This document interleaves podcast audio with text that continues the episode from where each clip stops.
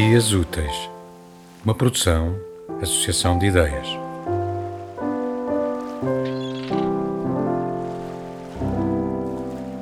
Tiras fotografias bonitas que ficam tão bem no Instagram e poderão até ficar bem num livro, mas depois perguntas-te que custo tem essa beleza.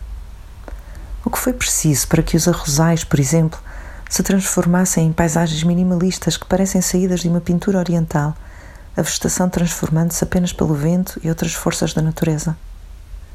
O que foi preciso acontecer para que as praias, outro exemplo, fossem ideais vazias, disponíveis para longos passeios românticos ou para momentos a sós para pensar na vida?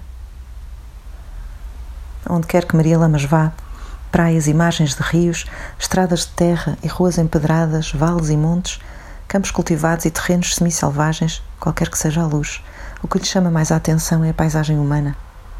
As praias estão constantemente cheias de gente, homens, mulheres e crianças a trabalhar. Os campos decoram-se de figuras femininas de lenço ou de chapéu dobradas sobre si mesmas. As estradas têm um trânsito constante de pessoas a pé, às vezes em percursos diários de quilómetros. Agora, percorres de carros mesmos territórios, por estradas sem mulheres nem crianças nas bermas sem figuras que caminham de um lado para o outro. Estradas bem asfaltadas, seguras, velozes, de fácil acesso, aonde ninguém vai. Algumas das viagens mais célebres são viagens que repetiram percursos de viajantes do passado, no extremo norte ou no extremo sul do globo, por lugares perigosos ou idílicos.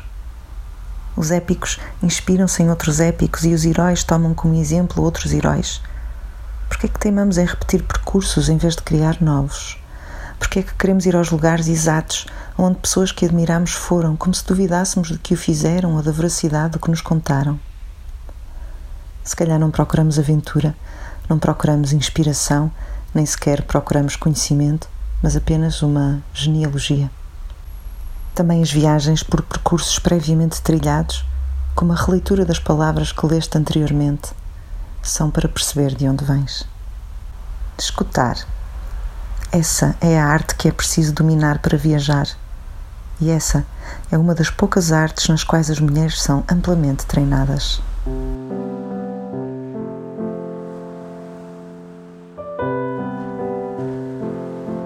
Escutamos um excerto de Lenços Pretos, Chapéus de Palha e Brincos de Ouro, de Susana Moreira Marques, lido pela autora.